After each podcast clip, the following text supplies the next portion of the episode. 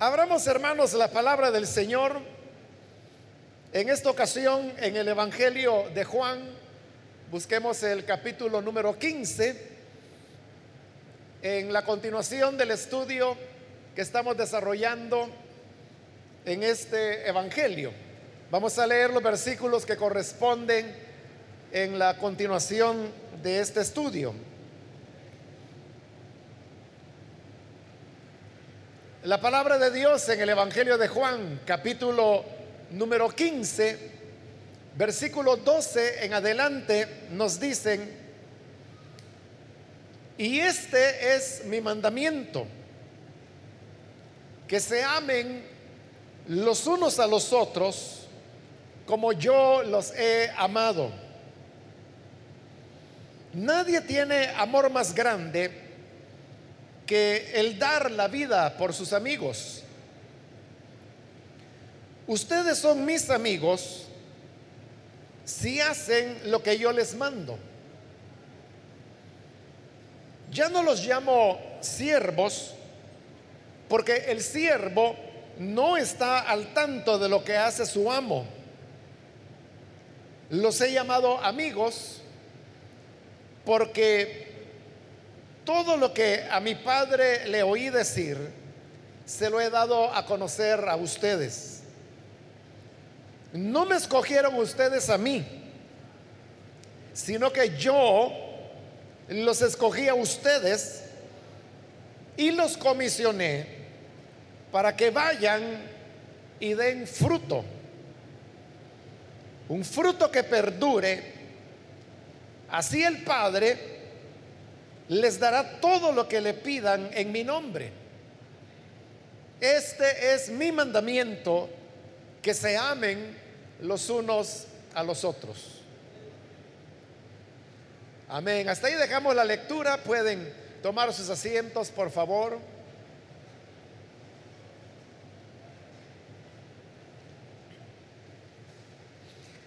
Este día continuamos con el estudio que estamos desarrollando en el Evangelio de Juan y particularmente en este capítulo 15, donde el tema de dar fruto es eh, una constante que el Señor ha venido mencionando desde la primera ilustración que Él tomó cuando dijo, yo soy la vid verdadera y ustedes son las ramas.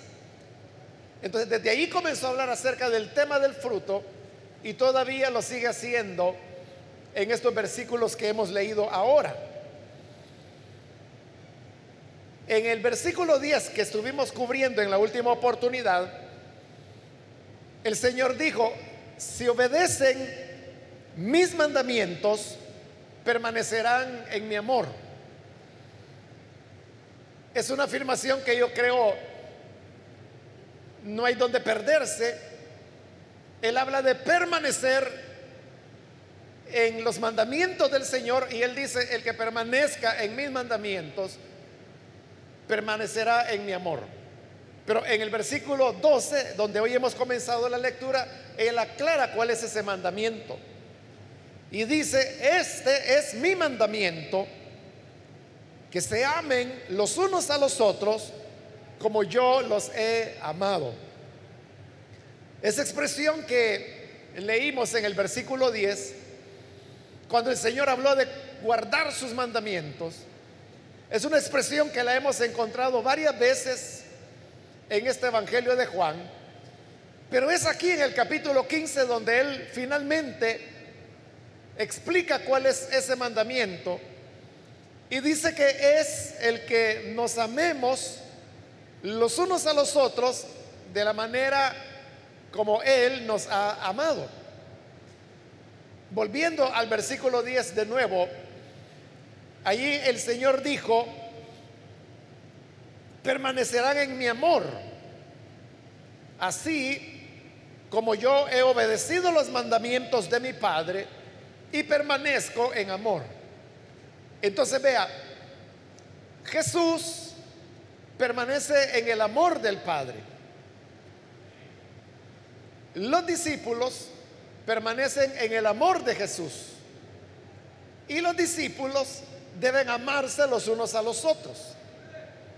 Es decir, que todas las relaciones que se dan en la divinidad y de la divinidad hacia los hombres son relaciones de amor.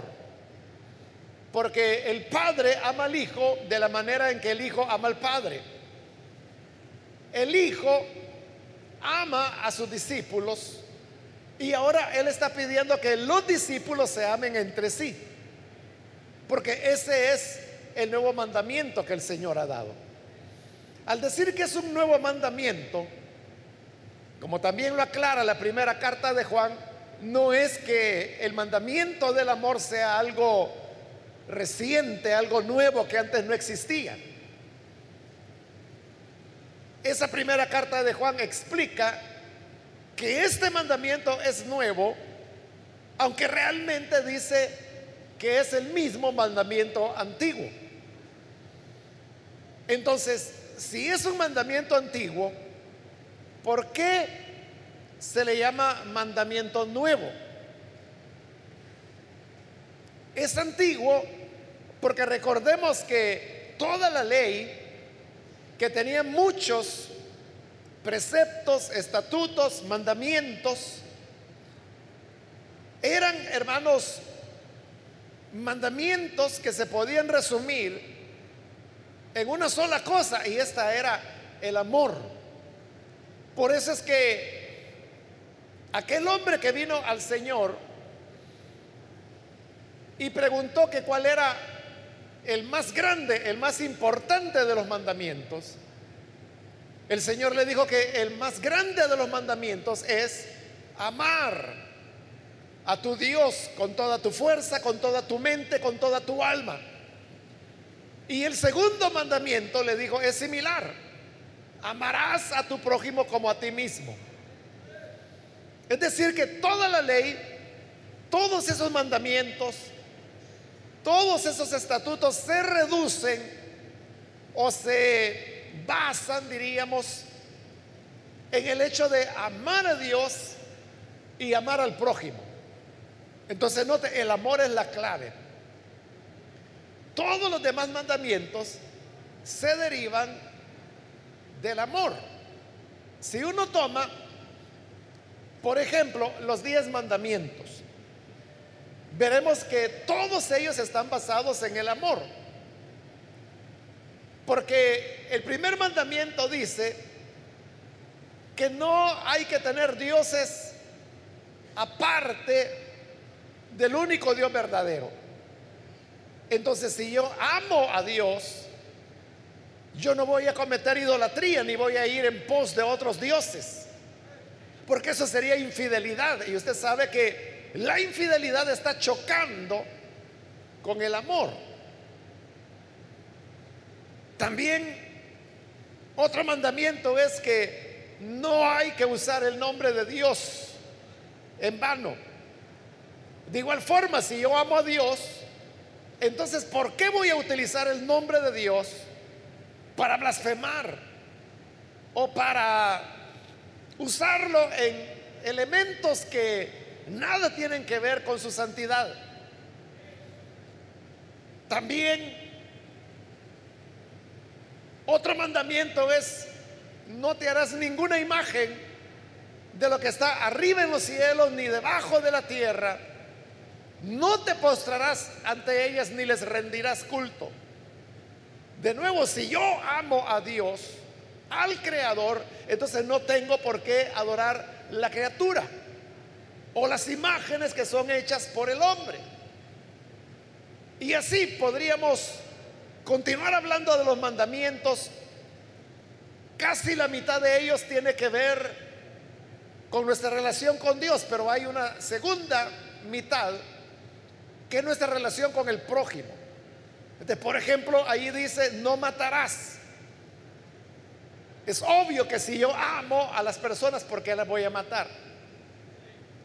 No robarás. Si yo amo a las personas, ¿por qué le voy a robar lo que les pertenece? No cometerás adulterio. Si yo amo a las personas, ¿por qué habría de adulterar con una persona que está casada o casado con otro o con otra? Y así sucesivamente, el cumplimiento de la ley es el amor. Por lo tanto, en ese sentido es que es un mandamiento antiguo.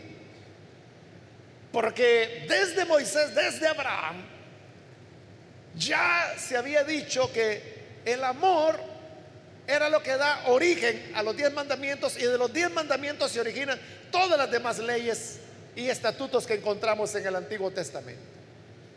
Ahora, en el Nuevo Testamento es ahora, ahora, cuando el Señor Jesús está diciendo, este es mi mandamiento, que se amen los unos a los otros. Hoy ya no se trata de tener una cantidad de normas, leyes, reglamentos escritos, sino que se trata de, amar, de amar al prójimo. Y como hemos dicho, la relación entre Dios en la divinidad es el amor. La relación de la divinidad con el ser humano es el amor. Y ahora el Señor está diciendo que los unos a los otros debemos amarnos. Es el amor entonces el cumplimiento de la voluntad de Dios. Es lo que nos hace ser agradables a Él. Y a eso es a lo que Jesús se refiere cuando dice que si guardamos su mandamiento, que es el amarnos los unos a los otros, permanecemos en Él. Porque entonces tendremos plena comunión con el Señor. Es así de sencillo, pero por sencillo que es, nos cuesta a los seres humanos llevar a la práctica, a la vida diaria, el hecho de amar a las personas. Es que amar a las personas debería ser, hermanos, lo más bonito, lo más agradable lo más placentero para el ser humano. Dígame si usted no se goza en amar a su mamá, a su papá, o en amar a su cónyuge, o amar a sus hijos, amar a sus nietos, amar a, la novia, a la esposa, ¿lo disfruta o no lo disfruta? obviamente el amor es lo que le da sentido a la vida. Es lo que le da razón de ser a la existencia humana, porque si no amáramos, si no amáramos, entonces la vida realmente sería muy vacía.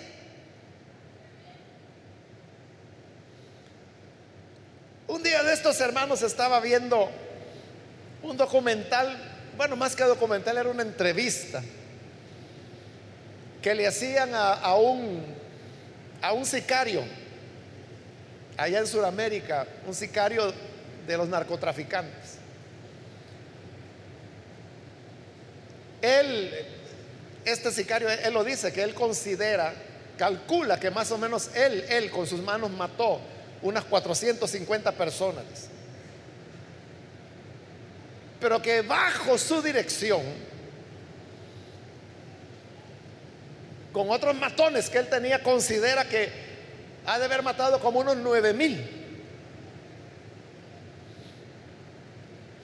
Bueno, él se entregó a la justicia de su país, lo juzgaron y lo metieron preso. Estuvo preso más de 23 años.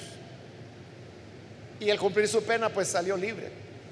Al salir libre es que llega un periodista y le hace la entrevista de la cual le estoy hablando. Y el periodista estaba interesado en conocer cómo era porque esto es lo interesante de la vida de este hombre, que él perteneció, fíjese, no a una familia pobre, Tampoco eran ricos, pero era una familia de clase media. Y era un hogar totalmente funcional. Su padre era un buen hombre que trataba muy bien a su mamá. La mamá era una gran mujer. Su papá era hasta bastante religioso, practicante de su religión. Entonces él, uno diría, porque uno entiende pues de que una persona se vuelva malvada porque su infancia fue en un hogar conflictivo o un hogar que no existía, donde había violencia, maltrato, abuso y todo esto. Uno entiende de que una persona así, pues si no tuvo una infancia normal, no va a poder tener una vida tan equilibrada tampoco. Pero él no, él tuvo una estupenda familia. Bueno, e-, él, hace todo el relato de, cómo es que se va involucrando en ese tema de la violencia y por qué a él le llama la atención. No, ese es el punto que quiero señalar. Lo que quiero señalar es que hay un momento en que, y cuando él ya está muy adelante en el relato, cuando ha contado todo lo que él va haciendo, el entrevistador le pregunta, mira, y entonces, ¿y cómo era tu relación con tu familia? ¿Cómo tú te sentías? Porque él estaba casado, tenía niños. Entonces él decía, no, pues yo con mi familia no sentía nada, dice. Y él dice esto, porque el que llega a sentir algo por su familia, ese es hombre muerto, dice. Pero tú no tienes que estar atado a nadie. Si tienes mujer, pues es mujer, pero no tienes que amarla. Si tienes hijos, pues son tus hijos, pero no tienes que amar. Es decir, una insensibilidad absoluta. Porque de todos, todos los que anduvieron con él haciendo fechorías, que llegaron a ser miles, todos estaban muertos, él es el único sobreviviente. Y esa es una de las preguntas que también le hacía el periodista. O sea, ¿cómo es que a todos los mataron y tú estás vivo todavía? Y él dice eso, es que yo nunca me amarré a nadie. Yo nunca desarrollé lazos con nadie. Entonces, eso fue lo que me permitió librarme y andar alerta y todo eso. Entonces, vean, él veía como una distracción el hecho de dar el corazón para alguien. Y, él decía, es que si yo le doy el corazón a alguien, aunque sea la mujer, a la madre de mis hijos, me van a matar porque entonces eso me va a distraer. Entonces él no quería ni eso para estar concentrado únicamente en sus enemigos. Es decir, es una vida sin amor. Claro, es una persona toda desequilibrada, ¿no? En esa misma entrevista él cuenta cómo estando en prisión, tuvo que recibir tratamiento psicológico durante ocho años, imagínense. Dice que era un caso gravísimo. El ser humano puede, como en el caso del hombre al que le estoy haciendo referencia, vivir sin amor. Pero esa es una persona que se va a trastornar, que va a tener una conducta insensible como, la de él, ¿verdad? Que para él matar pues era... Y esa es una de las cosas que, en su país le criticaban muchísimo, que cómo era que una persona que hablaba así tan libremente, yo he matado a 400 con mis manos y como 9 mil a través de mis hombres. ¿Cómo era que podía estar libre? No? Solo hizo 23 años de cárcel, pero era porque Así es la ley que acumula. Es decir, lo mismo es que si hubiera matado a tres que si hubiera matado a 400, porque en esa ley que había en ese momento, que hoy ya no es así, entiendo, pero en esa época era de que era acumulativo. Entonces era como que si fuera un solo delito, aunque fueran cientos de muertos. Que él los confesaba que lo había hecho. ¿Cómo puede una persona llegar a eso? Es ya una pérdida de la sensibilidad, una pérdida de la humanidad. Por eso digo, siendo el amor algo que es lo que le da sentido, es lo que hace, hermanos, que el hombre desarrolle plenamente todas sus potencialidades. ¿Qué es lo que hace que un hombre se vuelva trabajador, que se esfuerce, que luche por salir adelante en la vida? Es el amor. ¿Qué es lo que hace que una joven se empeñe y diga, no, yo me voy a esforzar, voy a trabajar duramente, voy a salir adelante? ¿Por qué? Porque ama y normalmente es a sus hijos. Dice, no, por mis hijos yo lo hago. el amor es lo que le da sentido a la vida. Y por eso digo, debería ser lo más fácil, debería ser lo más sencillo para cada uno de nosotros. Pero en realidad no es así. ¿Y por qué no es así? Ah, porque Jesús no solamente nos pidió que amáramos a los que nos aman, lo cual lo hacían los fariseos. Es más, dijo el Señor, los paganos también aman a los que los aman. Pero lo que Él nos pide en su palabra es que debemos amar a nuestro enemigo, amar al que odia. Pero esa es la clave. Que cuando nosotros podemos amar a las personas, que nos desprecian, que nos odian, que quisieran terminar con nosotros, pero cuando les amamos, entonces uno escapa de la prisión, del desprecio, y la persona es libre. Y aunque su enemigo lo insulte, lo calumnie, diga mil mentiras acerca de él, él sigue tranquilo porque ama. Ahora, en este amar, Jesús no solo dijo que se amen los unos a los otros, añadió, como yo los he amado. Es decir, Él se pone como ejemplo, como modelo, de la manera en que debemos amarnos los unos a los otros. Entonces, si usted me pregunta, ¿cómo tengo yo que amar a mi hermano? Como Jesús lo amó. Esa es la respuesta. Ahora, trate usted de pensar, usted ha leído los evangelios. Los evangelios son los relatos de la vida, de las palabras, de las obras de Jesús. Entonces yo le digo, trate de pensar en algo que el Señor haya hecho o haya dicho que no fuera relacionado con el amor.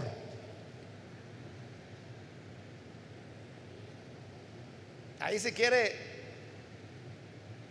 use toda la semana pensando, tratando de encontrar algún momento, alguna situación, alguna palabra donde Jesús haya hecho o dicho algo que no estuviera relacionado con el amor. Todo lo que él hizo era motivado por el amor. Todo lo que él hizo era impulsado por el amor. Todo lo que él dijo, lo dijo por amor. Todo, todo, todo. Por eso es que Jesús hoy puede decir, el amor del Padre permanece en mí. Porque Él era alguien que había amado, es decir, vivió para amar a las personas.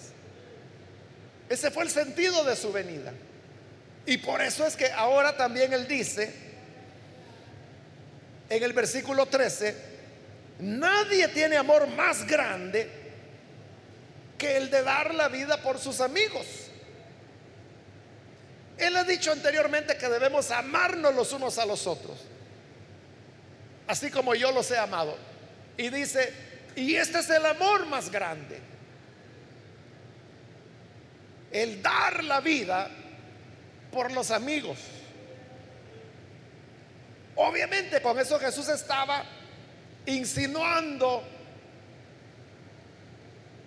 su muerte que ya se acercaba.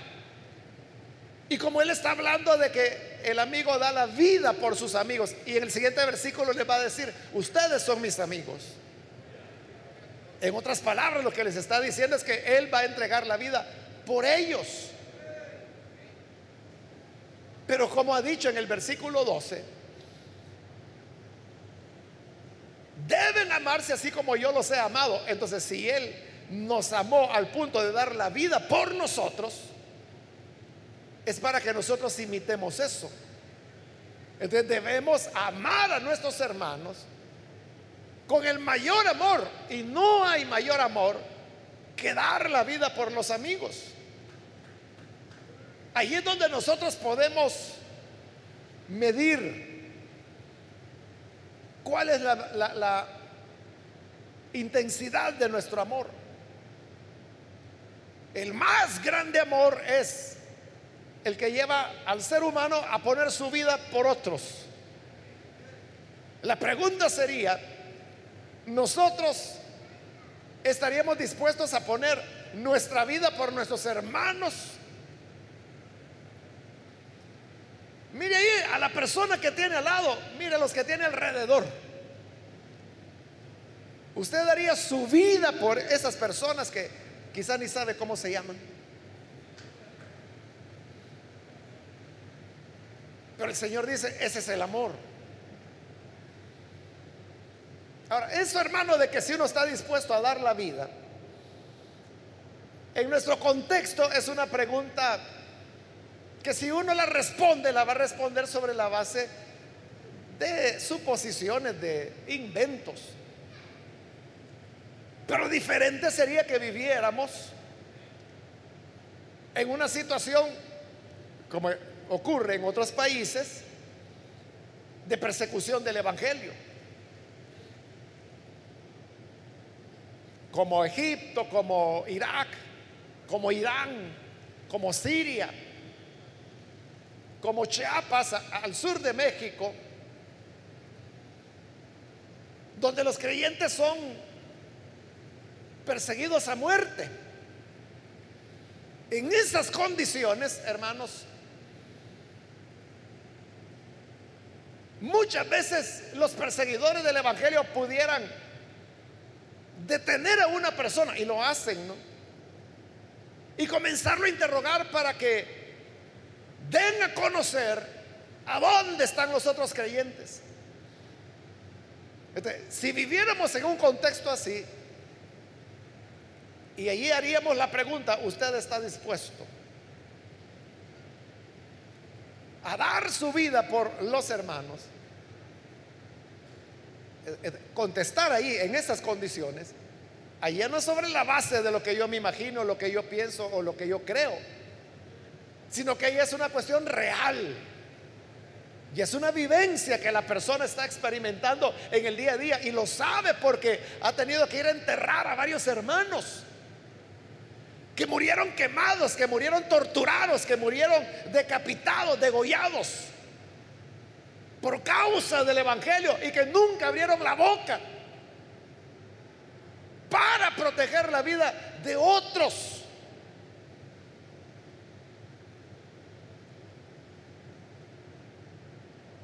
Esa sería la, muestra más grande del amor. Ahora, Acá pues en nuestro país y en nuestro contexto, a nadie lo matan por ser creyente. O porque no diga dónde están los otros creyentes.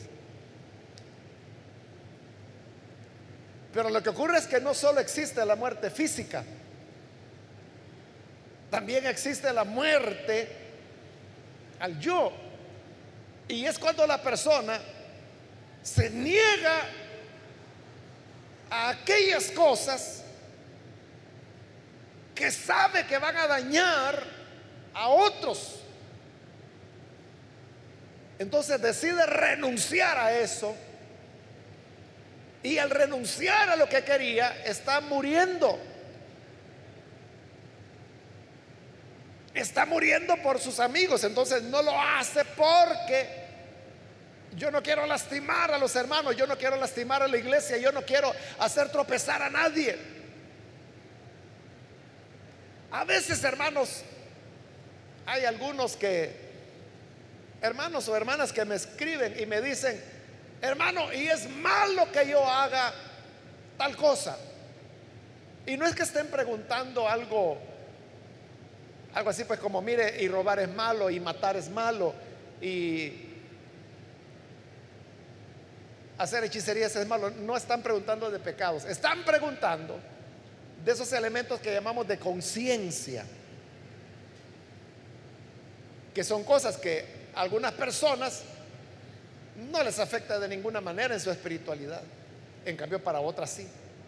Entonces cuando me hacen ese tipo de preguntas y me dicen, hermano, ¿será malo hacer tal cosa? Y a veces ellos dicen, yo pienso que no, me dicen de una vez, algunos. Entonces yo lo que les respondo es esto, Nunca debemos hacer nada que haga tropezar a otro creyente. Esa es la norma. Esta persona pudiera tener razón, porque si dice la Biblia, bienaventurado aquel que no se condena en lo que aprueba.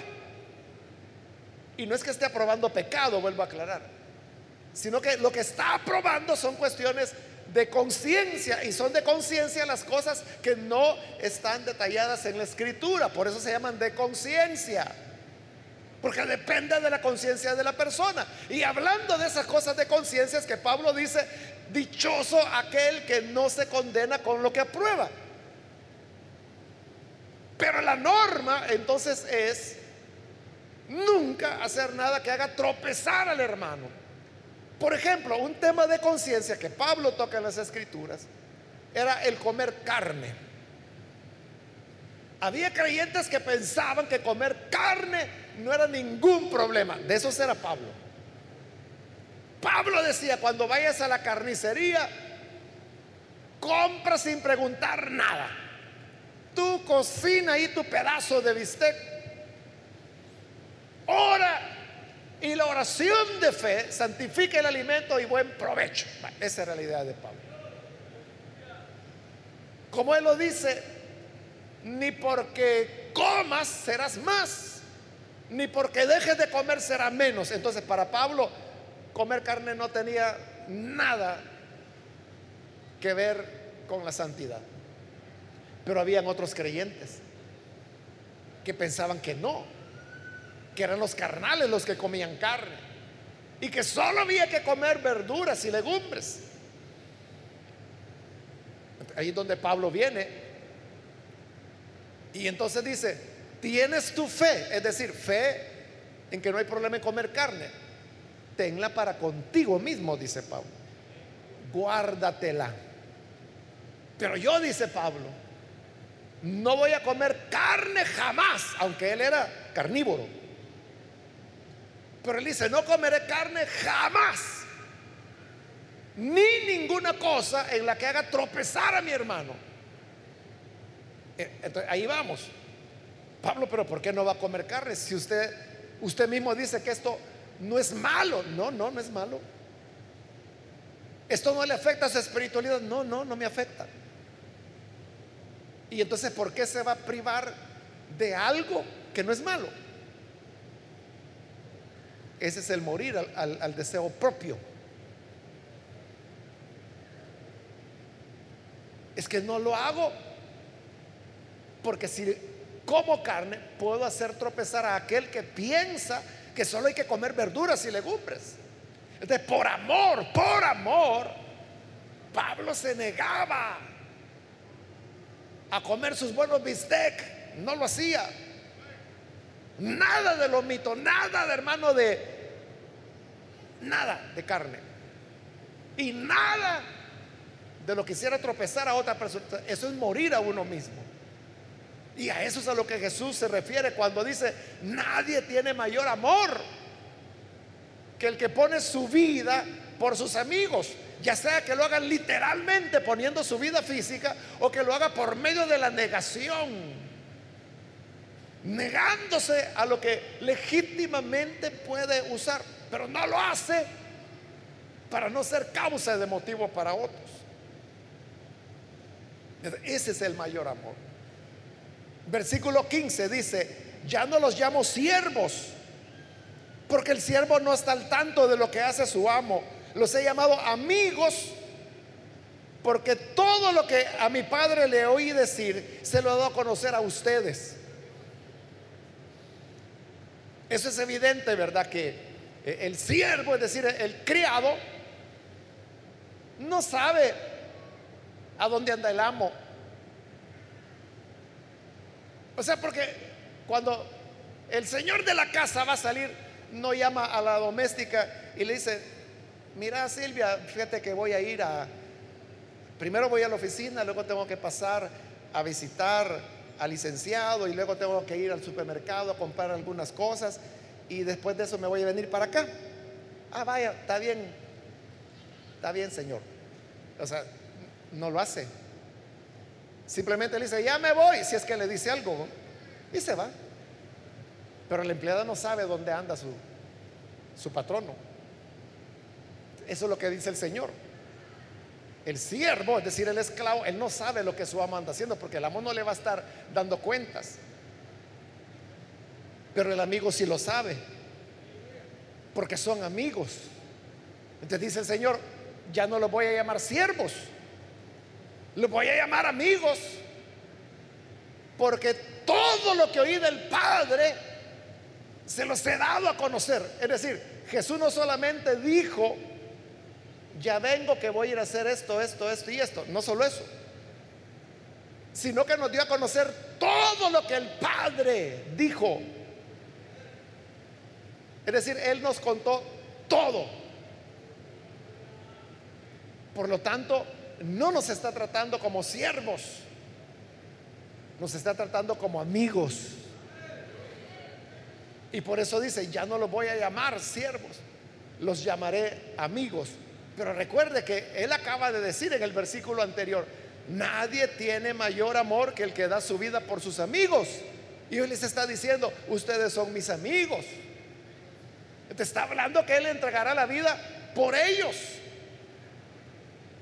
Así es como el, el mandamiento del amor se cumple. Versículo 16. No me escogieron ustedes a mí sino que yo los escogí a ustedes y los comisioné para que vayan y den fruto, un fruto que perdure. Entonces vea, él dice, no fueron ustedes los que me escogieron a mí. Aunque en nuestra experiencia humana nosotros se nos venga la idea o creamos que Venimos a Jesús porque lo decidimos.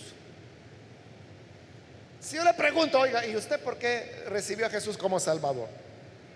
Usted me puede decir, ah, porque fíjese que mi vida estaba así, yo tenía un vacío, yo tenía estas dificultades, estos problemas, y yo sabía que solo Dios me podía ayudar, así que decidí venir a la iglesia y me entregué a Él. ¿Te parecería que usted tomó la decisión? Parecería que usted lo escogió a Él pero hoy el Señor está diciendo, no me eligieron ustedes a mí. Yo fui quien los elegí a ustedes. La iniciativa no es nuestra. La iniciativa es de Él. Es Él el que toma la decisión. Es Él el que dice, ven para acá. Él es el que nos llama. Yo los escogí a ustedes. ¿Por qué nos escogió? Él no lo dice. No está revelado en la Biblia. ¿Por qué nos escogió? Razones han de haber. De por qué nos escogió a nosotros y no a otros que hoy andan perdidos en el mundo. ¿Por qué lo escogió a usted y no a sus amigos, no a sus familiares? ¿Por qué no escogió a los vecinos que usted tiene? Lo escogió a usted. ¿Por qué? Como razones ha de tener, porque Él no hace nada al azar, ni tampoco es al que le toque 13, ese es verdad. No. O echemos suertes para ver a quién llamo. No. Él tiene razones sobre las cuales elige, pero ¿cuáles son esas razones? No las sabemos, no las conocemos. Porque la Biblia no dice. Lo que la Biblia sí dice es por cuáles no nos escogió. Y dice claramente la Biblia que no nos escogió por méritos que hayamos hecho. O sea, no es porque, es que lo que pasa hermano es que fíjese que yo desde niño fui un niño dulce, educado, obediente, santito y por eso el Señor me escogió. No es por méritos. Tampoco es que se diga, es que como el Señor tiene un conocimiento anticipado, Él ya sabía quiénes eran los que iban a creer y como ya lo sabía, los escogió. Pero ese es un engaño, ese razonamiento. Porque entonces resulta otra vez, ¿no? Que quien escoge es el hombre. Porque si Dios solamente se adelantó al futuro y ahí dijo, bueno, quiero ver quién es el que tomó la decisión de creer en mí. Ah, fulano, sutano, la mengana y la perenjuana. Entonces, a esta la voy a escoger. ¿Les está escogiendo en base a qué? A una decisión que estas personas tomaron. Por lo tanto, está escogiendo en base a un mérito previsto. Pero no es así. Lo que el Señor vio en el futuro es que todos fuimos a condenación. Eso lo dice Romanos capítulo 5. En Adán todos pecaron. Y así la muerte pasó a todos los hombres. ¿Va? ¿Qué más claro lo quiere? Todos perdidos. Pero entre esos perdidos, Él tomó la iniciativa de elegir a los que Él quiso. Los eligió no por méritos, no por obras, no por prever la fe, no por ninguna razón, sino que por esas razones que Dios tiene que no sabemos cuáles son, pero que sobre ese criterio y por gracia le eligió a usted, me eligió a mí, eligió a la hermana, eligió a cada uno de los que estamos acá.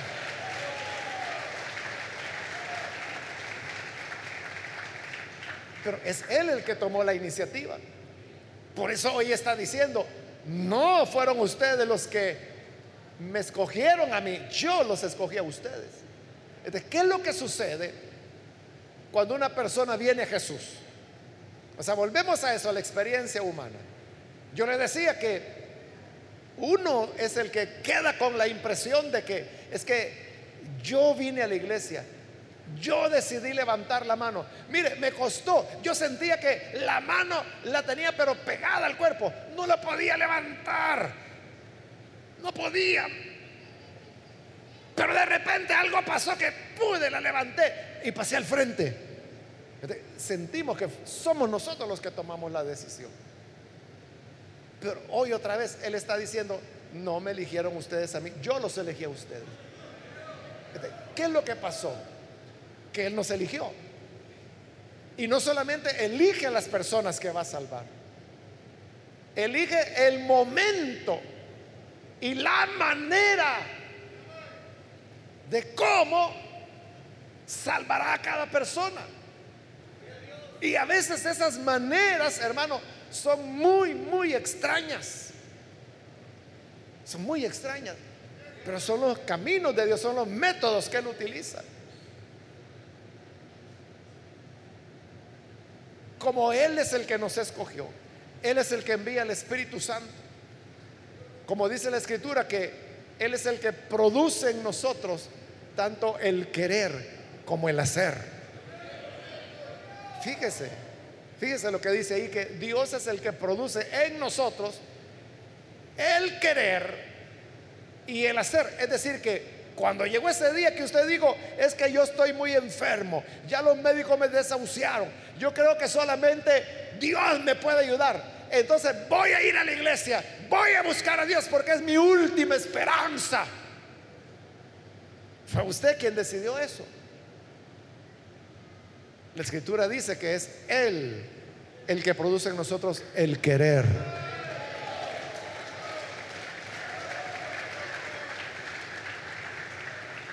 Usted no sintió que fuera Dios quien lo estuviera empujando o presionando, sino que lo sintió como un acto libre, como una decisión propia. Aunque ya vimos que dice la escritura que es Él el que produce el querer y el hacer. Pero ¿por qué es así? Porque Dios respeta. Dios nos ha dado a cada uno una voluntad propia. Todos tenemos una voluntad propia y Dios nos la respeta. Él actúa de tal manera en nosotros que ni cuenta nos damos. Y así es como se cumple lo que Él dice. No me escogieron ustedes a mí, sino yo los escogí a ustedes. Y nos escogió para qué? Dice, los comisioné para que vayan y den fruto. Un fruto que perdure. ¿Para qué nos escogió? Para que demos fruto, con lo cual volvemos al tema del inicio del capítulo. Yo soy la vid, ustedes son las ramas y debemos dar fruto. En esto es mi glorificado mi Padre, en que den fruto.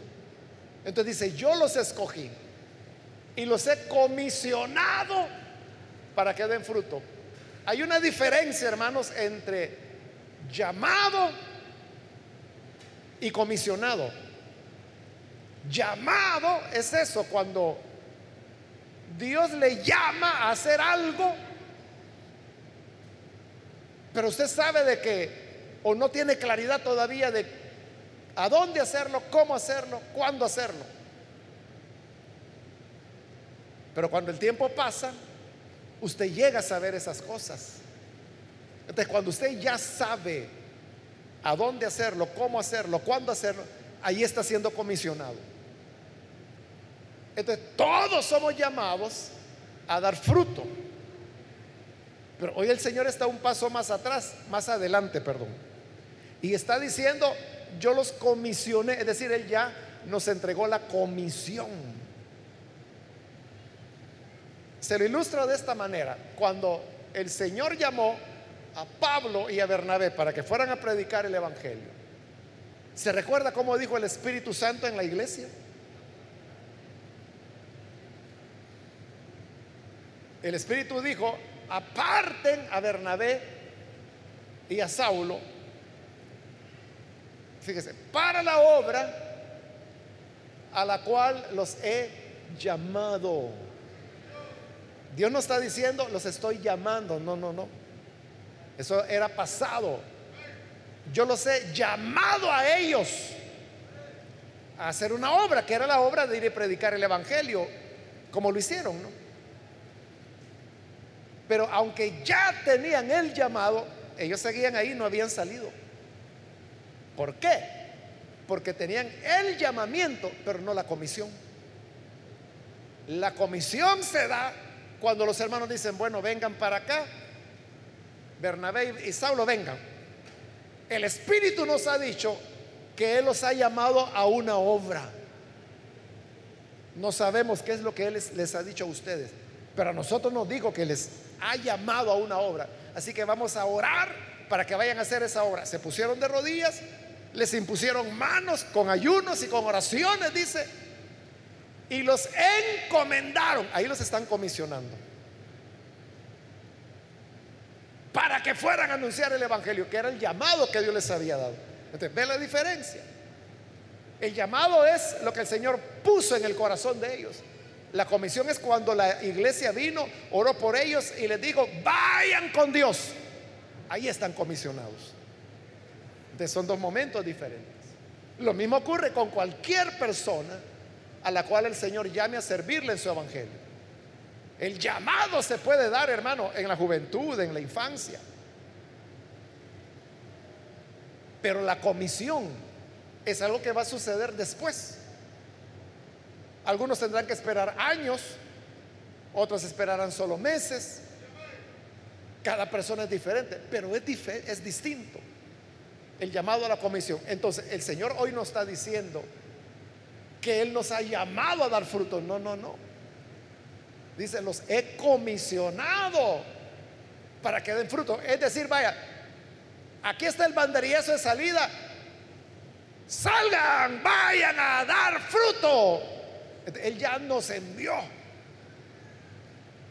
Y den fruto, dijo, que permanezca. Es decir, no un fruto de apariencia, un fruto de papel, sino un fruto que pasarán los años, pasarán las décadas, podrán pasar los siglos y ese fruto permanecerá y continuará dando fruto en el futuro.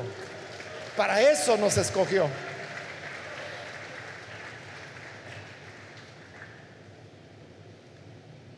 Así dice en la parte final del 16, el Padre les dará todo lo que le pidan en mi nombre.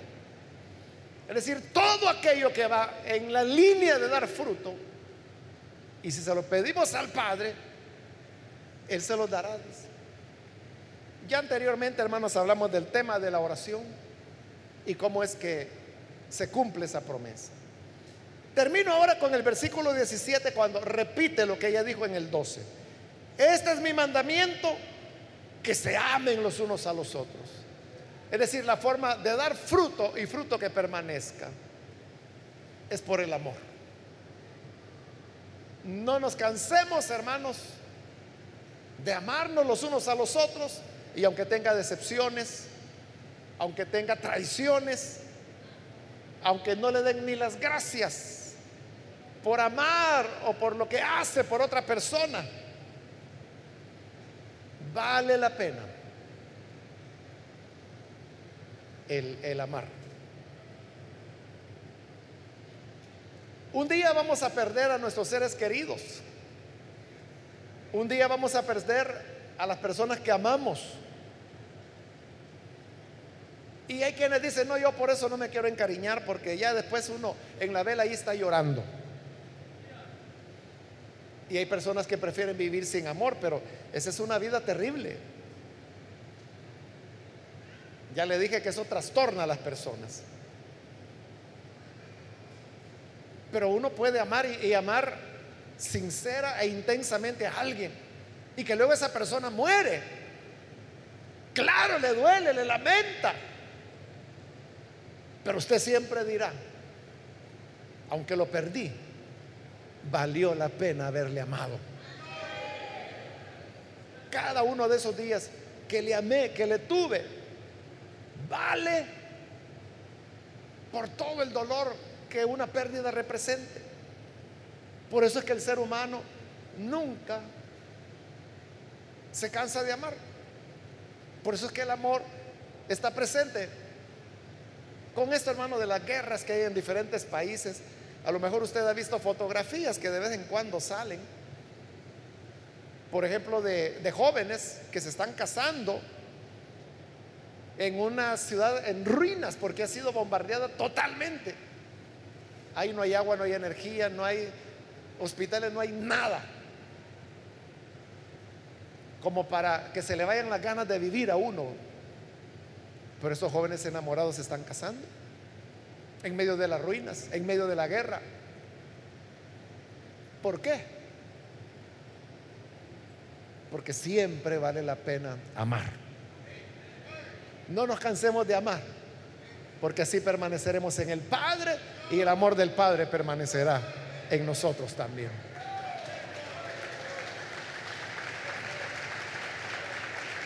Amén. Vamos a cerrar nuestros ojos y vamos a inclinar nuestro rostro. Yo quiero ahora invitar, si hay con nosotros amigos o amigas que todavía no han recibido al Hijo de Dios, pero usted ha escuchado la palabra. Si la escuchó, ahora usted tiene claro que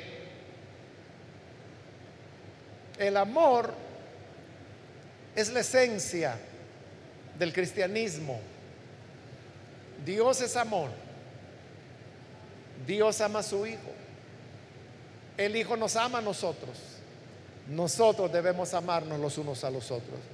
Quiero invitar entonces si hay con nosotros alguna persona que por primera vez necesita venir para recibir al Hijo de Dios, yo le invito para que ahí en el lugar donde usted está, se ponga en pie en señal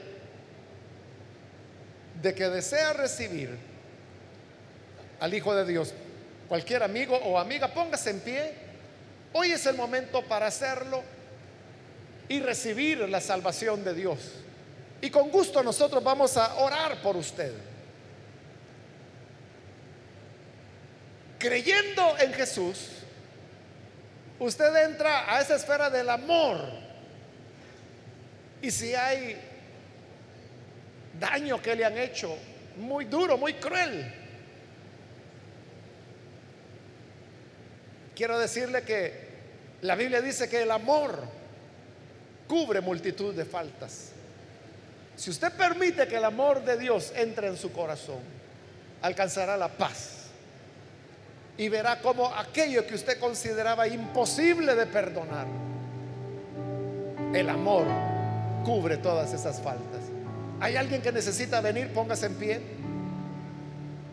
Acérquese. Venga el Hijo de Dios. Entregue su vida a Él.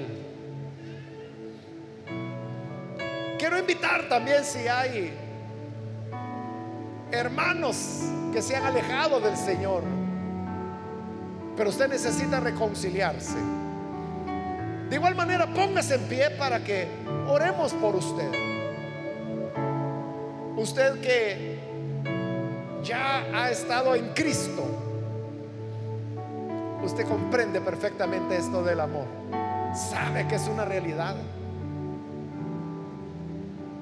¿Por qué no de nuevo salir de las tinieblas hacia la luz? Hacia la luz del amor de Dios. Venga para que oremos por usted. Póngase en pie, reconcíliese. O si es primera vez que viene el Señor, de igual manera, póngase en pie para que oremos por usted. Le invito para que venga en este momento porque voy a orar. Hago la, la última llamada. Si hay alguien que necesita venir al Señor por primera vez, puede pasar. Muy bien, aquí hay un joven, Dios lo bendiga, bienvenido. O si hay alguien que necesita reconciliarse, póngase en pie para que oremos por usted. Y esta es la última invitación que he hecho. Hay alguien que, alguien más que necesita aprovecharla. Hoy es su momento.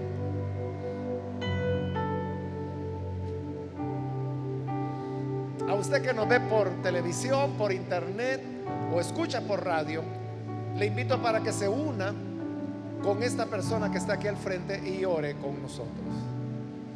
Señor, te damos las gracias por estas personas que están aquí al frente, como también aquellos que a través de los medios hoy están abriendo su corazón para creer a tu palabra